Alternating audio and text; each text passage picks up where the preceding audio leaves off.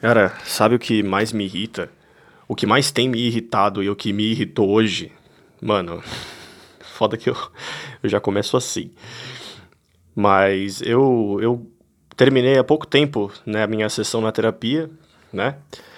E uh, eu tô de folga hoje, né? E geralmente eu reservo as minhas folgas para fazer as sessões, né? Porque eu tenho mais tempo e etc, né? Minha escala no trabalho tá todo cagada, toda cagada, então é isso.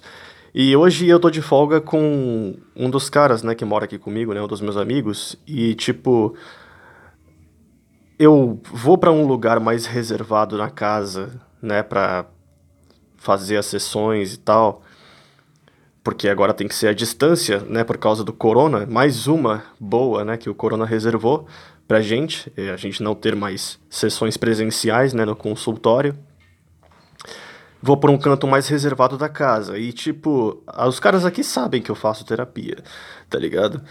E com isso, a gente espera que eles também entendam que quando a gente está no meio de uma sessão, a gente não pode ser atrapalhado, a gente não pode ser incomodado, porque imagina só, se é num consultório e o cara precisa de você, sei lá, ele te acompanhou para você ir na sua sessão e, né, você não pode entrar junto com o cara para para ter a sessão, né? Ele não pode estar junto com você. É uma coisa mais particular, mais reservada, enfim. Tipo, imagina, cara, num consultório, o cara vai abrir a porta do bagulho para falar com você? Claro que não, né? Ô, oh, mano, preciso que você faça isso, isso aquilo, tipo, isso não vai acontecer. Logo, a mesma coisa tem que ser aplicada se as consultas são à distância. Se eu vou para um canto mais reservado para ver a porra da sessão, cara, tu não pode chegar em mim para me atrapalhar, bicho. para falar comigo. Entendeu? Não pode. Entendeu, Kaique? Isso é para você. se você estiver ouvindo, cara, pelo amor de Deus, se eu estiver no meio de uma sessão. Porra, cara, eu te amo, mas não dá dessas, velho. Ai, foda, bicho, foda. E é, eu acabei de ter minha sessão na terapia. E agora que eu reservei esse tempo, meio que eu tô sozinho em casa, né? Eu tô aproveitando pra né, investir no meu podcast. Lindo, maravilhoso. Foda. Era pra eu ter tido essa sessão ontem, mas o que acontece? É, a minha escala no trabalho, né, como eu disse, tá toda cagada. E o horário reduziu, né? A gente tá num horário reduzido agora. Eu entro no meio da tarde, cara, coisa de mais ou menos umas 4 horas da tarde. Olha que horário sacal. Pra sair 10 da noite do trabalho. Né? Tipo, mano, bem. É aquela parada. Se eu fosse uma pessoa regrada, se eu fosse uma pessoa, tipo, que faz as coisas certinho no dia, eu teria tudo para ter um aproveita aproveitamento do caralho agora, né? Porque eu teria a manhã inteira e o começo da tarde inteiro para fazer o que eu preciso, tipo colocar meu dia em ordem, né, comer direitinho também, às vezes até colocar o corpo em movimento, fazendo exercício, caminhando, enfim, foda-se, qualquer merda assim. É, é sempre esse tipo de exemplo que me aparece pela cabeça, né? Eu acho que inconscientemente é aquele modelo padrão de vida boa que uma pessoa, um ser humano tem que levar no cotidiano, né, atualmente, tipo, não, cara. Pode ser tanto exercício como pode ser, sei lá, cara, eu separar para fazer outras coisas que eu gosto também, tipo, sei lá, desenhar, ler, assistir alguma coisa, sei lá, foda-se. Mas, no entanto, por conta disso tudo, o meu horário de sono também ficou cagado, né? Eu sou uma pessoa que não é tão regrada assim na hora de dormir. Eu pego para dormir no meio da madrugada e só acordo no início da tarde, lá por volta do meio-dia, tal. Então assim, velho, tá, tá tudo uma merda, entendeu?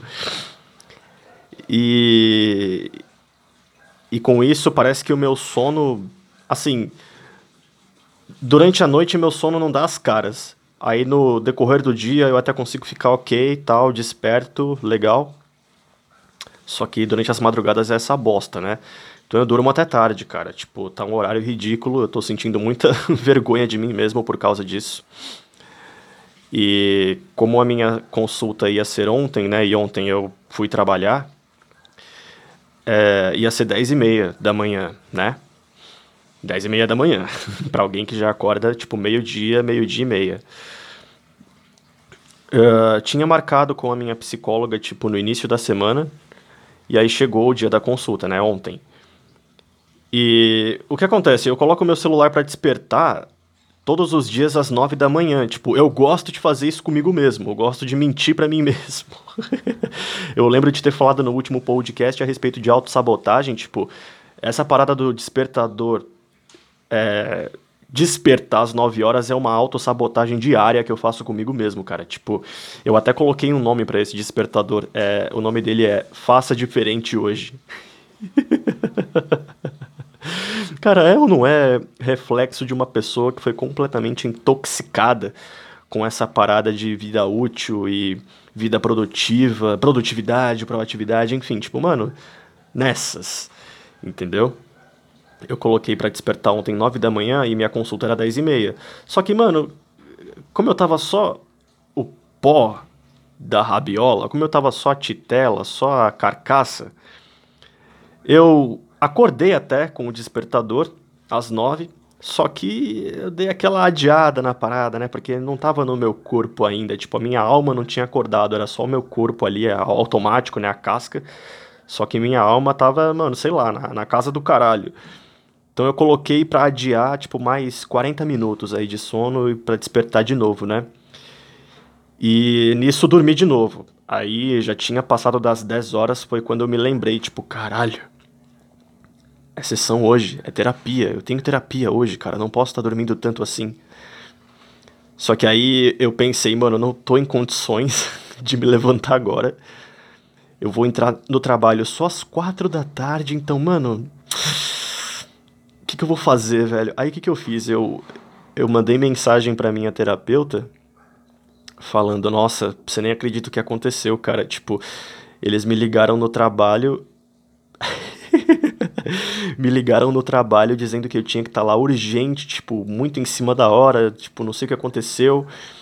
E, ou seja, eu não vou poder ter a sessão hoje. Será que dá para adiar para amanhã, tipo, será que a gente pode fazer a sessão amanhã? E aí minha terapeuta super compreensiva, né? Tem que ser, é o trabalho dela. Não, tudo bem, beleza, só que assim, amanhã eu não vou ter horário para amanhã, só vou ter horário para tarde, não sei o que. Aí eu falei, não, ótimo, show de bola, então beleza, fica marcado para amanhã tal. E aí voltei a dormir até uma da tarde. Cara, que bosta. Sim, eu me senti mal pra caralho. Não, não vou dizer aqui que, tipo, eu tô rindo, mas, mano, eu me senti péssimo ao fazer isso ter metido esse Johnson pra cima dela. Mas, mano, eu não tava em condições, entendeu? E eu podia ter dito a verdade para ela também. Tipo, a minha terapeuta é uma das pessoas das quais eu mais me abro assim inteiramente.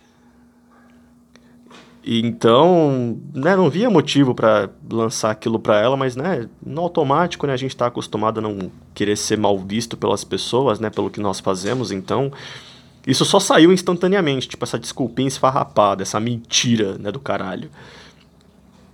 E é isso, tipo, adiou pra hoje, né? Terminei de dormir o que eu precisava, o que eu precisava, entre aspas, né? Tipo, cara, é foda porque esse, esse ciclo todo tá me prejudicando real, cara. Essa noite eu não dormi praticamente nada, entendeu? Cheguei em casa do trabalho e tal, e fiz as coisas que eu costumo fazer sempre que eu chego em casa do trabalho, né? Agora que eu não tenho mais faculdade para me preocupar, eu ainda tô naquela fase de tentar achar alguma coisa para preencher espaço vazio no meu itinerário, né? Ah, mas aí você tem que separar esse momento para ser mais produtivo, para investir mais em si mesmo. Ah, cala a boca, cara. A gente sabe que não é assim que funciona. Entendeu? Você vai passar pela fase em que você se arrasta só, só se arrasta, só faz qualquer merda, só existe no automático, entendeu? E você só vai pegar para ser produtivo, para investir mais em si mesmo só mais para frente ali, tipo bem, bem depois dessa fase, sabe?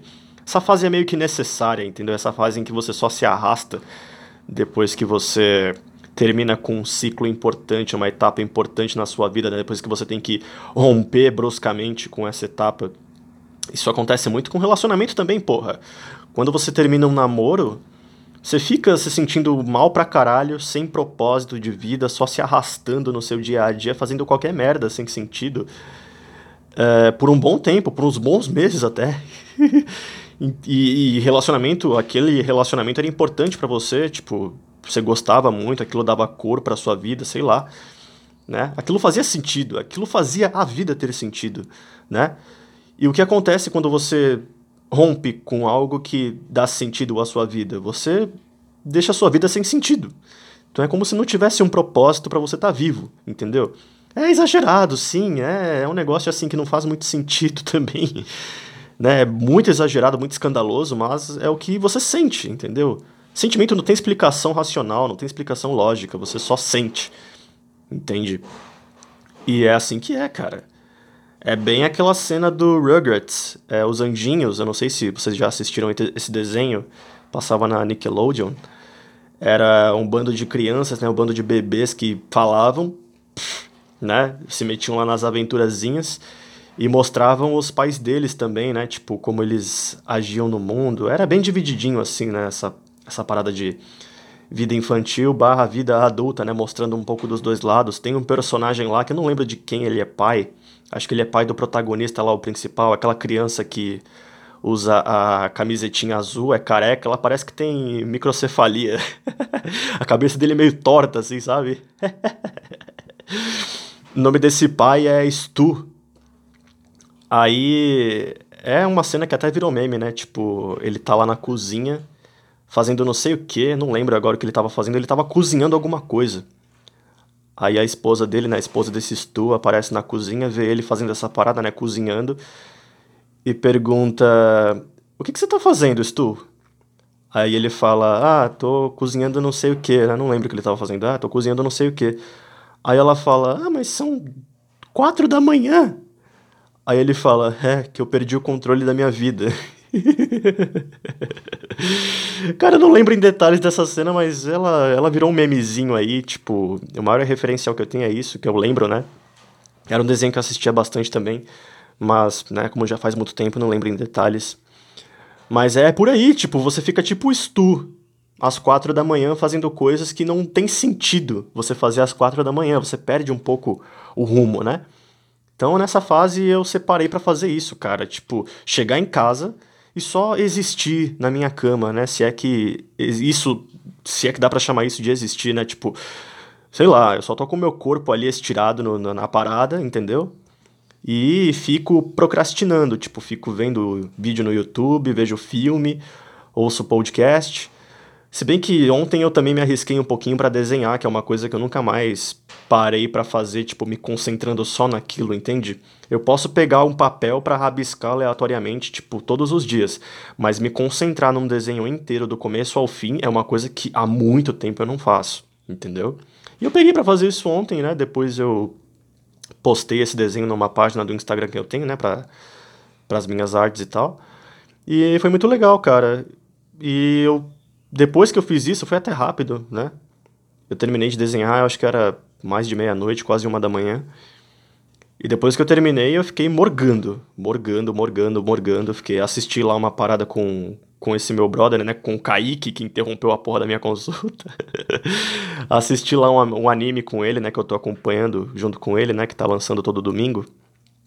Aí, depois que eu fiz isso, cara, eu fiquei só subsistindo. Nem sei se existe essa palavra, mas alguma coisa me indica de que ela existe e talvez eu esteja pronunciando errado. Mas, tipo, eu fiquei só na subsistência. Eu acho que é isso. É, é, é essa palavra que existe. Só na subsistência, na minha cama, vendo coisas aleatórias no YouTube. Entendeu? Ninguém para conversar. É foda, tipo, nesses momentos eu, eu, me, eu me vejo muito carente também. Eu sinto que se eu tivesse alguém para conversar nesses, nesses momentos assim de madrugada, qualquer merda, qualquer um também eu não ia me sentir tão mal assim. Mas foi nessas. E, mano, o sono não chegava. O sono não chegava. E, cara, quando chega. Tipo, até mais ou menos umas duas e meia da manhã é aceitável para mim estar tá nessas condições. Quando entra às três, quando passa das três da manhã e eu ainda tô nessas, mano, é, é aí que eu começo a ficar puto. Entendeu? Começo a ficar puto pelo sono não ter chegado ainda, cara. E tipo, mano, eu tento de todas as formas, às vezes eu paro de ouvir o que eu tô ouvindo. É que eu me acostumei muito a essa prática de, tipo, dormir, né, pegar no sono ouvindo alguma coisa, né, ouvindo algum podcast, sei lá, né ou vendo, ouvindo algum vídeo de meditação, ou então a SMR. Sim, cara, eu vejo a SMR, por mais ridículo que seja, tipo, funciona comigo. Mas se não funciona, eu fico muito frustrado e, cara, nada que eu tente. Sabe, é como se o meu cérebro simplesmente tivesse dito: não vamos dormir hoje, cara. Você vai ficar acordado aí até. até eu querer que você fique acordado. E eu fiquei até 5h40 da manhã, quase 6 da manhã, tipo, nessas, cara. E foi terrível. Terrível. Eu fiquei muito frustrado. Não me lembro a hora que eu dormi, tipo, o momento exato, o que eu tava fazendo nessa hora que eu dormi. Mas eu me lembro de ter me sentindo muito lixo, sabe? Tipo, me senti muito mal. E, mano, não sei o que aconteceu, velho, sabe? Aí eu peguei para acordar hoje, era mais ou menos umas. Ah, meio-dia. Fui lá na padaria comprar pão. e tomei café aqui e tal. Aí tive a sessão da minha terapia e agora tô aqui. Tipo, esse é o resumo da minha folga, cara. Uma das coisas que mais me estressa quando eu tô nessa insônia fodida é ver o dia raiar. Eu não gosto de ver dia raiar. Principalmente quando no dia seguinte eu tenho algo importante para fazer, por exemplo, trabalhar. A sorte é que hoje é minha folga, então, entre aspas, foi até tranquilo, né, eu ter ficado nessas condições, mas não anula o fato de que, mano, eu detesto ver o dia raiar, tipo, eu detesto ter insônia, tipo, não gosto, entendeu? Não sei porquê, nunca gostei. É, é uma coisa que me incomoda muito. Teve até o sino da igreja que tocou nessa hora, tipo, a gente mora perto da, da paróquia que tem aqui no bairro, né? Aí bate seis da manhã, ele começa bum, bum, bum, você fica, puta, mano, eu tô acordado ainda. Por quê? que merda, cara. Então é isso, bicho. Insônia é um negócio patético, é um negócio que eu não entendo por que que acontece. Não tem motivo, não tem porquê, sabe? É, vejo muita gente falando sobre isso como se fosse até uma vantagem, como se fosse uma qualidade você estar, tipo, sem sono, sabe? Tipo, ai, quando a madrugada chega, é quando a cabeça não para de trabalhar e não sei o que. Tipo, as pessoas que falam sobre isso, sabe? Elas, elas passam, elas tentam, né, passar até uma certa intelectualidade por trás, tipo, como se você fosse tão foda mentalmente, como se o seu cérebro fosse tão fudido que ele não se permite dormir, ele tem que estar tá ali processando as coisas tal. Ah, mano, vai pra bosta, você é um depressivo de merda. que só fica chorando em posição fetal durante a madrugada, é por isso que você não dorme. Você pensa que eu não sei? É por isso sim. então vá pro caralho, cara. Eu detesto insônia, não gosto. E isso tem acontecido muito nos últimos tempos, depois que essa porra dessa escala do meu trabalho foi alterada né? É, e é isso, cara. Agora eu tô aqui, tomara que hoje eu consiga dormir num horário decente, né? Eu peguei para começar um desenho hoje também, né? Eu tô me permitindo um pouco, pelo menos, né, voltar a desenhar com mais frequência, então eu peguei o meu caderninho aqui no meu quarto e fiquei aqui rabiscando umas coisas e talvez eu poste esse desenho também no meu Instagram. E aí, vamos ver qual é que é. Talvez a minha meta seja desenhar uma coisa por dia, sei lá. Não vou estabelecer isso para mim também, porque, como eu já disse, né, é melhor eu cauterar essa autossabotagem também, porque vai que no meio do caminho eu penso, é, é, não, não vou fazer isso não. Então melhor eu ficar quieto. Ignorando o fato de que eu já disse, né, que ia fazer isso, mas enfim, deixa pra lá. Uh, cara, ontem eu tava voltando pra casa e. Mano, tiveram duas coisas no metrô que me deixaram frustrado, que foi um, eu ter acabado de chegar né, na plataforma e eu ter sentado naqueles bancos lá, né, para esperar o trem chegar. E nisso eu fiquei mexendo no celular até que ele chegasse e ele passou. Só que ele passou, cara, e foi embora. Tipo, ele não parou na plataforma, tipo, pra gente subir. E eu tô ligado que aqui em São Paulo, quando isso acontece, geralmente é porque o trem tá muito cheio. Entendeu? Se você vai lá para as bandas da Zona Leste, onde, a, onde se concentra a podreira do centro da cidade, na linha vermelha, isso é muito comum, cara, tipo, principalmente em horário de pico, ali pelas 5 da tarde, 6 da noite e tal. Início da noite, finalzinho da tarde, início da noite, cara, é muito normal você ver trem passando e foda-se, ele não vai parar na plataforma porque ele tá muito cheio. E a plataforma também, tipo, mano, cheia pra caralho, então pensa, o trem já lotado, né, com toda aquela massa de gente, tipo, na plataforma, mano, não tem como, né? É, ele só passa direto e depois eles até pegam outro trem, eu não sei ao certo como é que funciona mas eu acho que eles, né, contatam lá a central, né, o... Como é que se chama? É a central, cara, o, a parte... A parte lá onde se concentra o pessoal que opera isso tudo, né, eles... Eles, acho que ficam de olho, né, nesse movimento todo, e aí eles reservam um trem que tá vazio, totalmente vazio, para ir em direção a essa estação e, tipo, pegar o pessoal que ficou ali. Entendeu? Eu acho que é isso que acontece. Não sei, tipo, mas alguma coisa me diz que é desse jeito. Só que, cara, ontem era o que? Era 10 da noite e, tipo, não tinha. Não tinha ninguém no trem, velho. Tipo, é muito. Não tinha ninguém no trem e ninguém na plataforma. No que ele passou, eu fui vendo os vagões, eu peguei pra ir, tipo, pro fundo da plataforma, sabe? Tipo, bem na pontinha ali. Eu gosto de pegar os últimos vagões, não sei porquê, tipo, é uma coisa bem, bem minha mesmo. Tipo, eu não gosto de, de ir no meio do, do, dos vagões e nem pro começo. Eu gosto de ir pro final do, do, do sentido dele, né, do trem. Então eu pego o último vagão sempre, sempre assim, tanto na ida quanto na volta. Não sei se é porque tá mais vazio geralmente também, né, sei lá. Mas no que eu vi ele passando esperando, eu fiquei sentado, né, no que ele entrou na estação, né? Eu fiquei sentado esperando o último vagão parar, tipo, como eu faço todo dia. Só que ele não parou e eu vi os vagões todos vazios e eu fiquei, mano, que porra é essa, cara? Por que, que esse vagabundo não parou? Mas, mano, eu só fiquei tipo, tá, beleza, é, é isso, tá, ok. Não, só não quero pegar esses vagabundos aqui, foda-se. Entendeu? É diferente de ônibus, cara. Porque ônibus você ainda passa um pano, né? Porque às vezes o cara pode falar para você, ai, mas eu não vi dando sinal e não sei o que e tal. Ainda pode arrumar essa pra cabeça. Mas, cara, trem.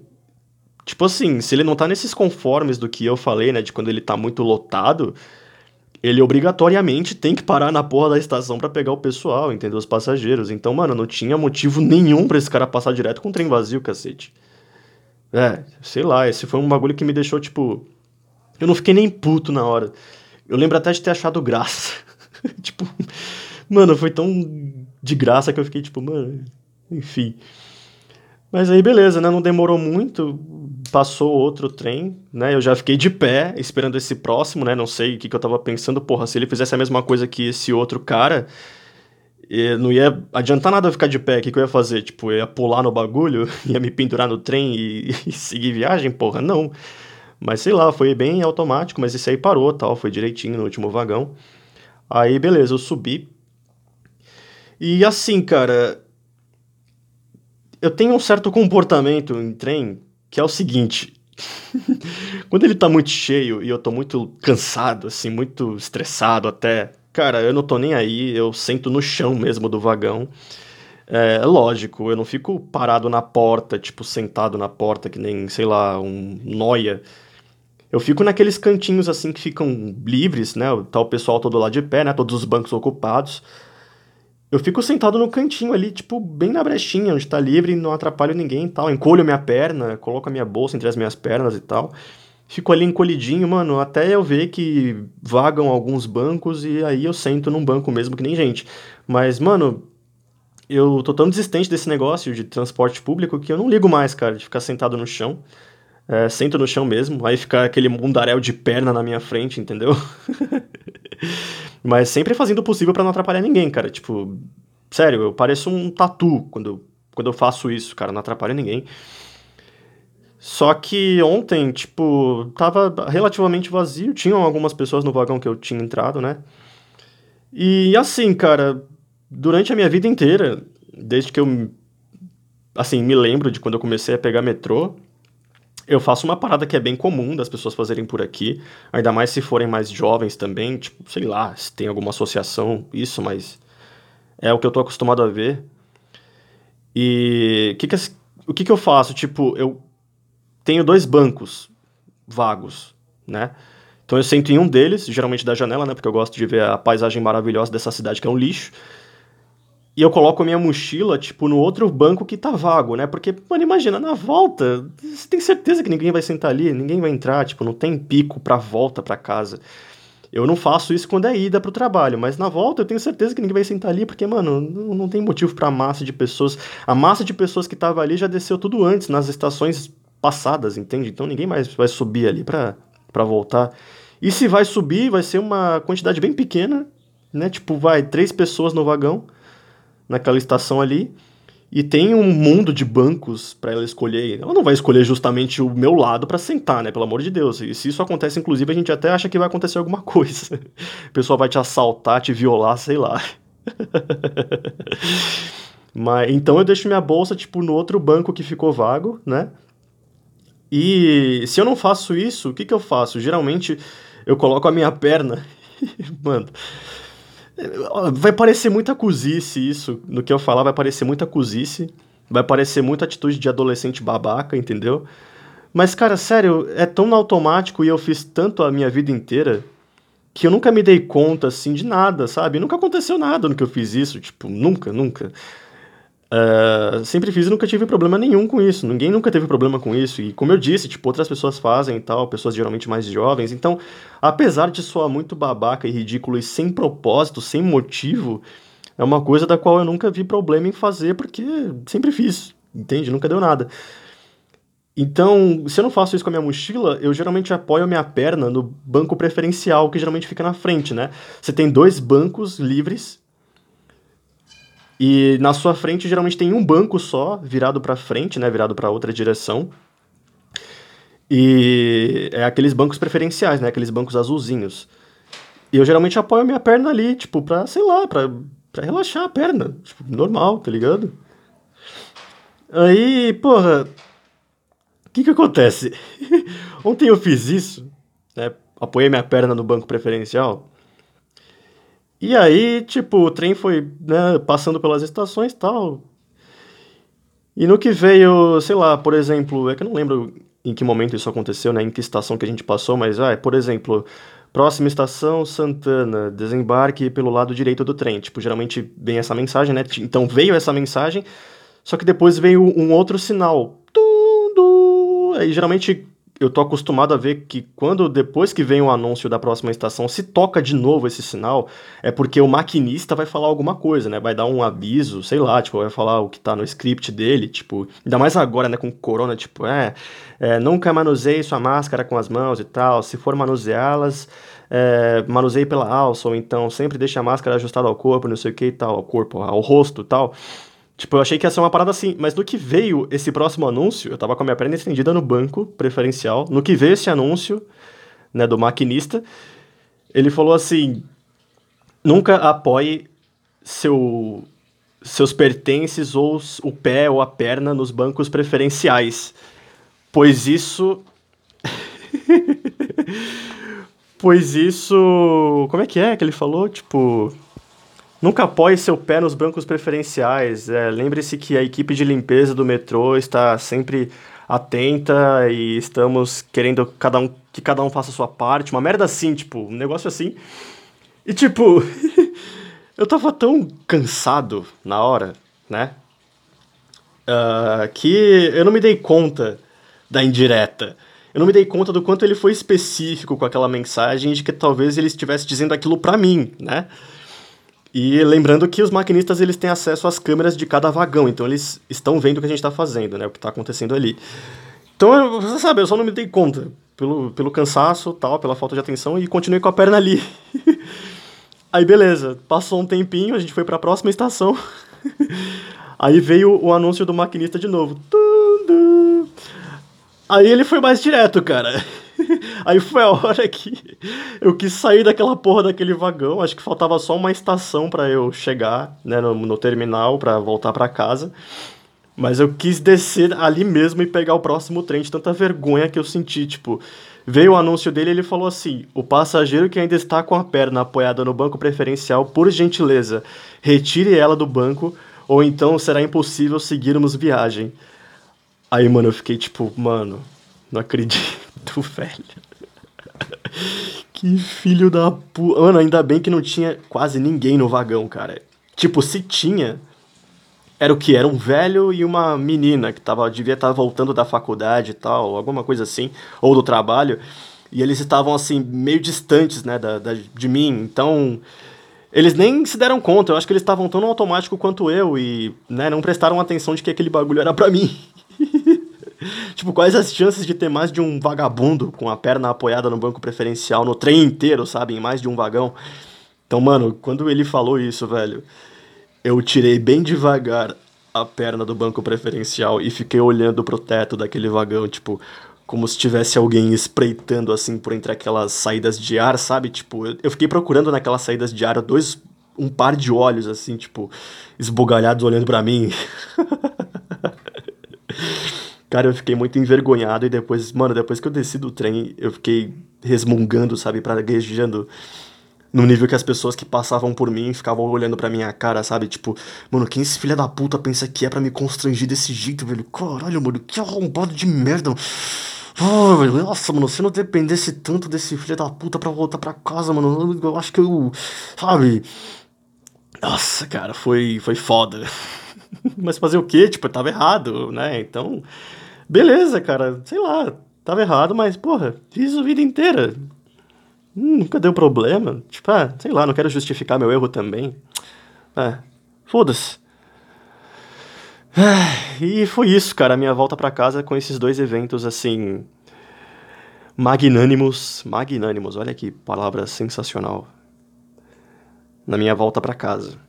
E é esse o máximo de eventualidade que eu tenho na minha vida episódio inusitado para contar para as pessoas. Ai, cara, foda.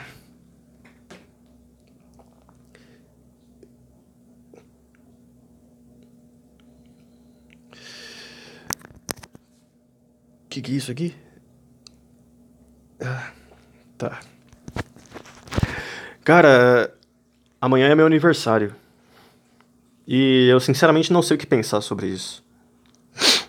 Tipo, por muitos anos eu fui aquela pessoa que nunca viu sentido em comemorar aniversário e tal. Por mais que durante a infância fosse um evento, né? Eu acho que para toda criança é assim.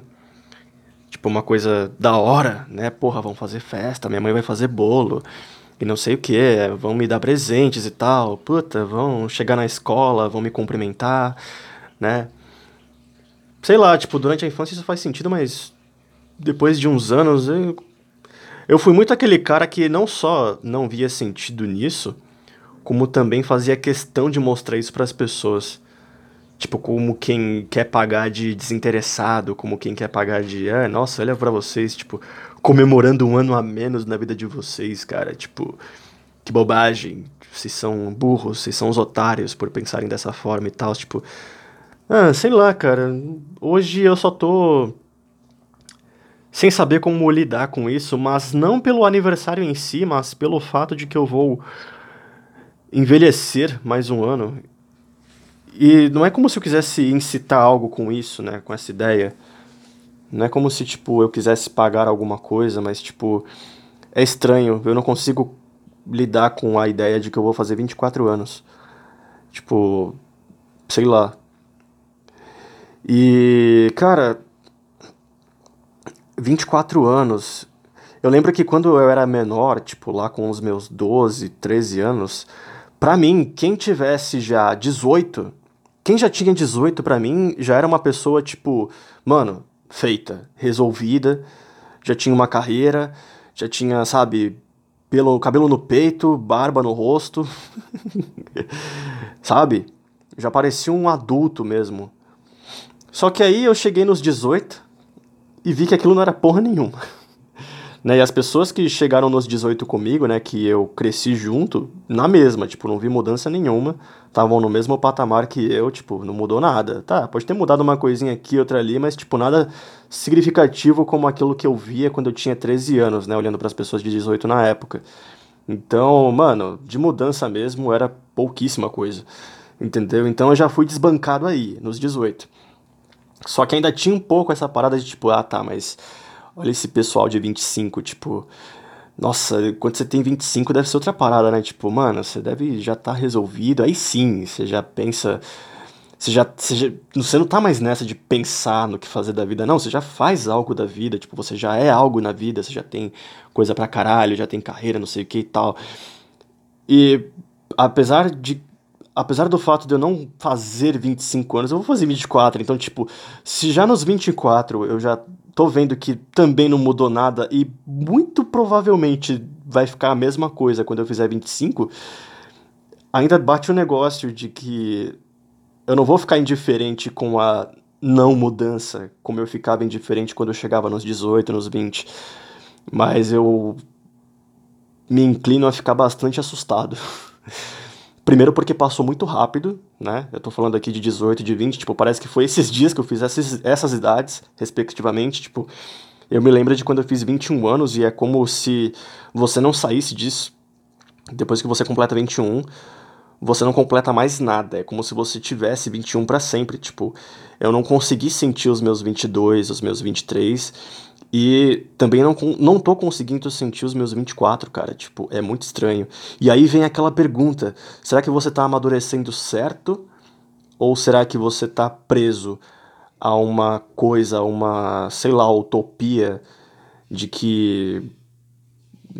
Sei lá, nada vai pra frente, você é isso aí e por tabela você é um imaturo ainda, sabe? Não sei, tipo, não tô afirmando nada, são só questionamentos que passam pela minha cabeça Fora, é claro, a questão de que, porra, né, 24 anos e não tem nada, né, tá, ah, me mudei, tal, saí da casa da minha mãe, mas, tipo, né, não consegui construir nada palpável assim, tampouco tenho uma ideia concreta de vida. Então, tipo, é muito esquisito. Uh, e eu tô preferindo não pensar nisso, cara. Bem como. Oi! Você tá aí? Tô! Deixa eu falar. É, depois você pode comprar a corrente lá pra nós resolver da, da O quê? corrente você pode é, contar depois? Pra gente devolver a da, a da Tia Claire? Ah, tá, posso. É, eu, eu arrumei a máquina, tá? Ah, arrumou? Tô funcionando normal, velho. Ah, beleza. Mas... Valeu.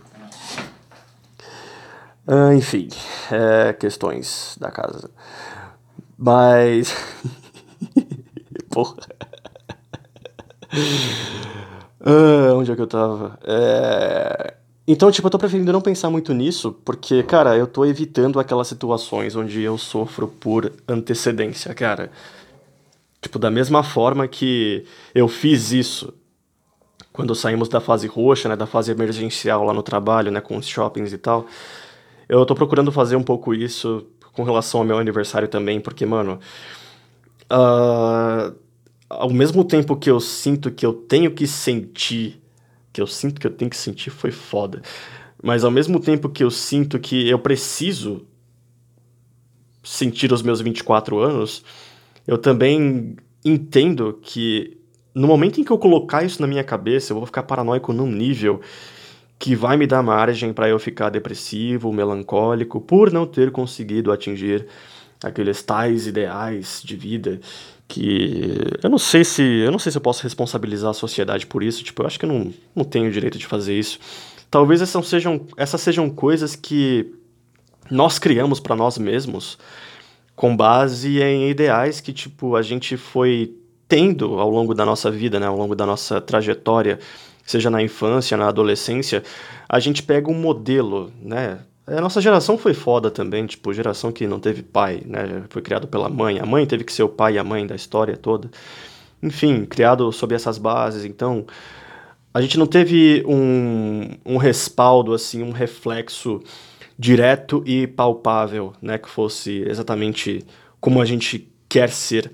Né? A gente teve que pegar ideais, assim, externos, ideais de fora. Às vezes um cara que a gente acompanha na mídia seja um músico, um ator, ou até na cultura pop, na ficção também. Eu tive muitos desses modelos na ficção, principalmente, é, lendo quadrinhos e vendo filmes, sabe, de ação, aventura, enfim. Uh, eu acho que a gente pega esses ideais para nós, né? Lógico que não como se eu quisesse, sei lá, voar ou então ter o poder de soltar teias pelos meus pulsos, porra.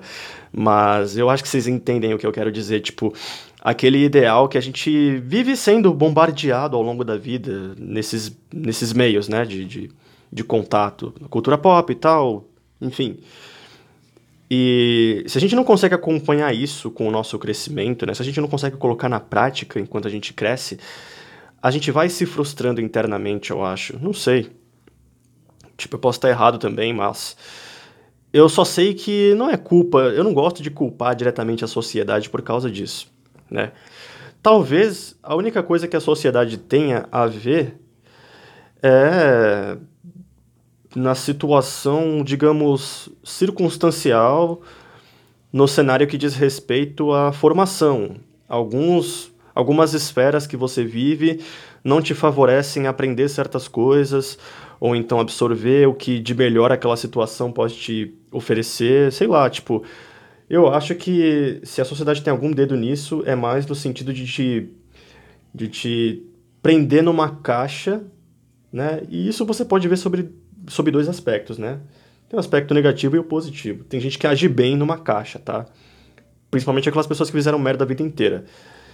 Uh, mas, assim, eu, a sociedade tem a ver no, no sentido de te prender nessa caixa. E, cara, se você não fizer nada assim a respeito, tu vai ficar nessa caixa até o final da sua vida. Entendeu? E aí, tem gente que acha isso ok, né? Nada a declarar sobre essas pessoas. Tipo, é tranquilo você enxergar sob essa ótica. Mas tem aquelas pessoas que, mano, enxergam isso como sendo o fim do mundo. E geralmente essas pessoas, elas são aquelas que são mais inclinadas a um cunho mais artístico da parada, sabe? Tipo, querem tentar coisas mais uh, arriscadas, mais inusitadas, né? São aquelas pessoas que geralmente têm os sonhos, assim, meio que rejeitados pelos pais, tipo, aquele cara que quer trabalhar com arte, ou então aquele cara que quer ser músico, ou então o cara que quer ser ator e tal, ou então nem coisas tão espalhafatosas assim, mas tipo, aquele cara que só não quer seguir por um caminho assim previsível de carreira, um caminho previsível, principalmente para essas pessoas que são mais velhas, né, que tipo tem mais de 40 anos e cresceram num contexto assim menos favorecido, tipo, ah, não, você tem que ser engenheiro, não, você tem que ter uma empresa, você tem que ah, fazer administração, ah, não, medicina, ah, não, direito, ah, não, não sei o que, não sei o que, tipo, essas coisas mais quadradinhas, né? Essas coisas mais de exatas e tal. Eu detesto colocar tudo nesses termos também, tipo, humanas exatas, tipo,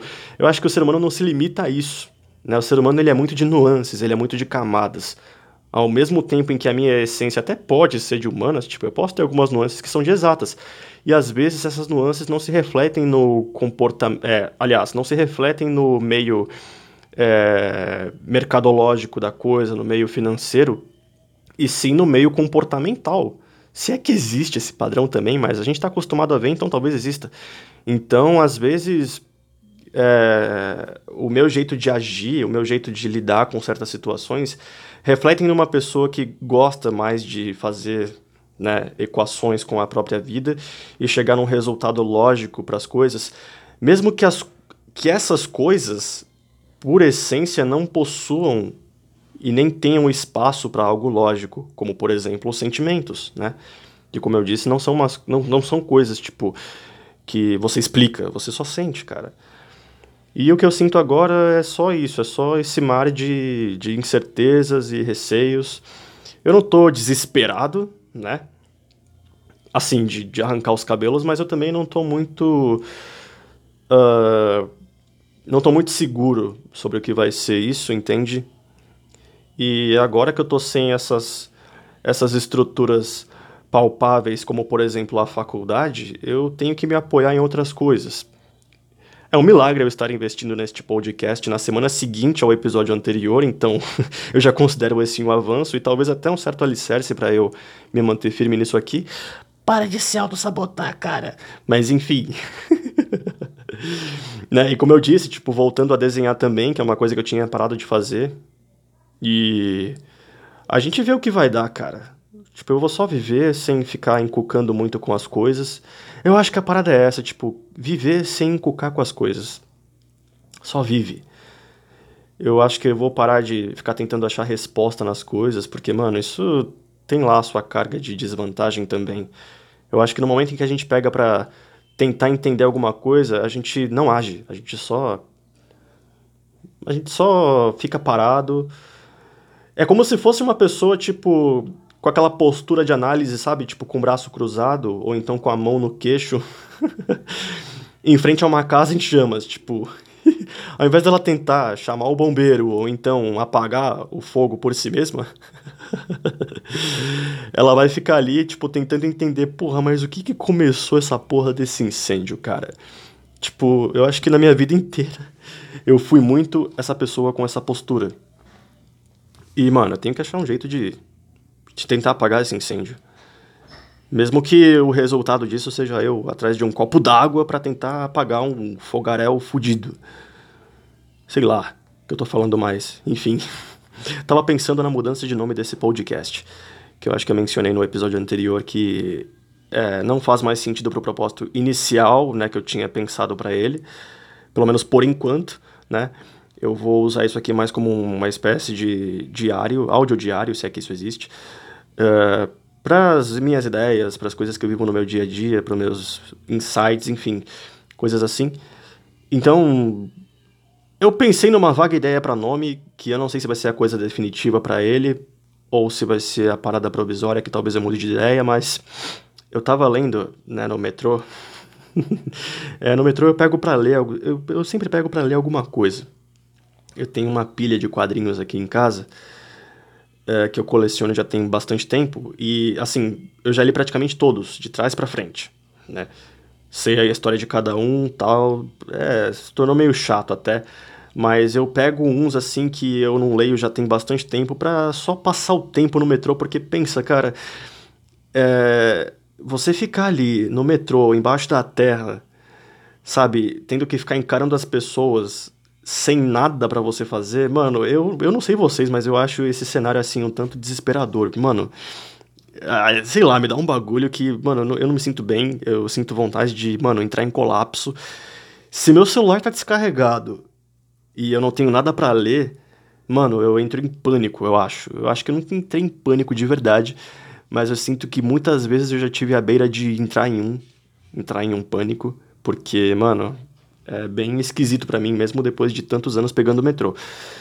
Então eu sempre pego para ler alguma coisa uh, e, e escutar música ao mesmo tempo, né? Se na falta de algo para ler é só escutar música e para mim já tá de bom tamanho.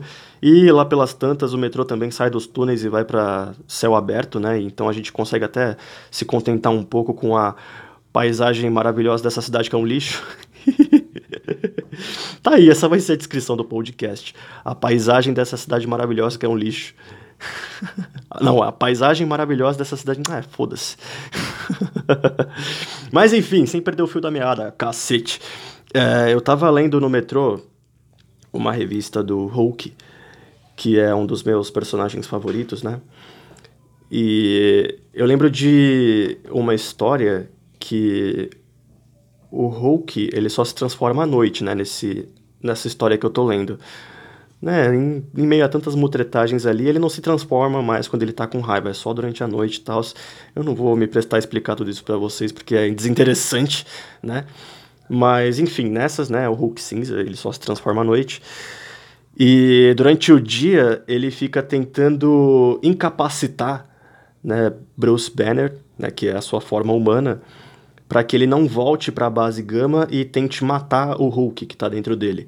Né? Então o que, que ele faz? Ele vai para ele durante a noite, né? Prestes a amanhecer, ele vai para um espigão de pedra no meio do deserto, sabe aqueles pontos mais altos, aqueles picos enormes, né? Aqueles abismos. Ele se joga para lá, se transforma em Banner e o Banner por si só como um ser humano, sabe, franzino, não pode fazer nada a respeito, tem que ficar lá plantado até anoitecer de novo e o Hulk voltar. Ou então ele enche a cara enquanto é Hulk e o Banner sofre a ressaca por ele. Tipo, mano, é por isso que eu gosto desse personagem pra caralho, velho. Olha, o Hulk tenta a todo custo nesse arco fuder o Banner, tipo, para que ele não se livre dele para sempre, né? E só que tem vezes em que o Hulk não consegue incapacitar o Banner, né? Tipo, ele não consegue, muitas vezes, enquanto tá prestes a amanhecer, ele não consegue pensar em uma coisa 100% eficaz para incapacitar o cara né, de ir até a base gama e se tratar, tipo, então o Banner ele muitas vezes consegue se lembrar vagamente do que o Hulk fez, né, é, durante a noite e com base nisso tentar fazer alguma coisa a respeito. E teve uma linha lá de pensamento que ele estava tendo, né, o personagem do Bruce Banner, que foi, né, parafraseando, eu não me lembro mais do contexto exato, mas ele falou algo como, cara, eu me lembro vagamente do que eu fiz, né, como Hulk, me lembro vagamente de, de como o Hulk agiu em tal situação.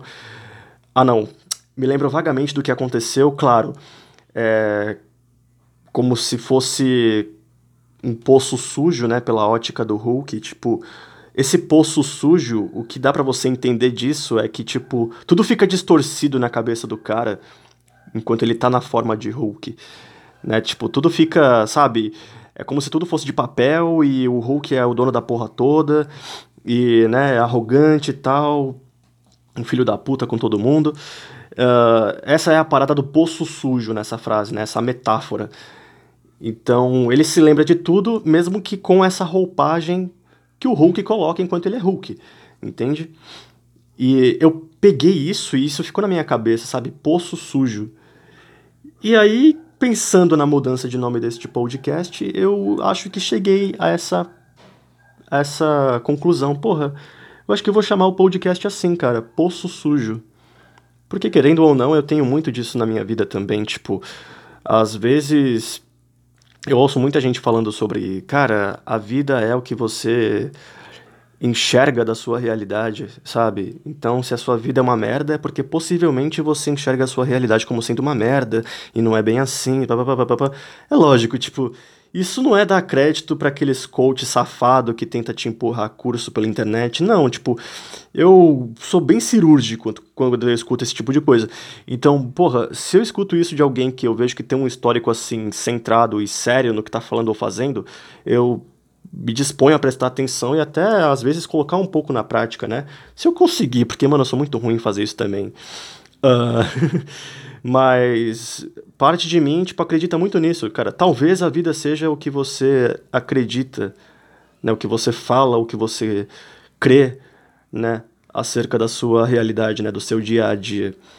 Então eu tenho bastante essa, essa cisma comigo de ver tudo sob a ótica de um poço sujo. É como se tudo fosse sofrível, mesmo aquelas coisas mais idiotas, mesmo aquelas coisas ridículas, né? Como por exemplo essa porra desse maquinista que ficou no meu pé ontem. eu quis matar o cara, mas porra, eu tava errado, entende? Então, tipo, não tem motivo para eu agir assim. Então, só essa postura, só essa atitude diz muito a respeito do que é a minha realidade, porque se eu enxergo as coisas dessa forma, logo as coisas vão tomar essa forma. Porque a realidade é uma coisa subjetiva, eu acredito muito nisso também. Tipo, para cada pessoa é uma coisa. Entendeu? Uh, então, eu gostei disso, eu fiquei com isso marcado na minha cabeça, então é isso.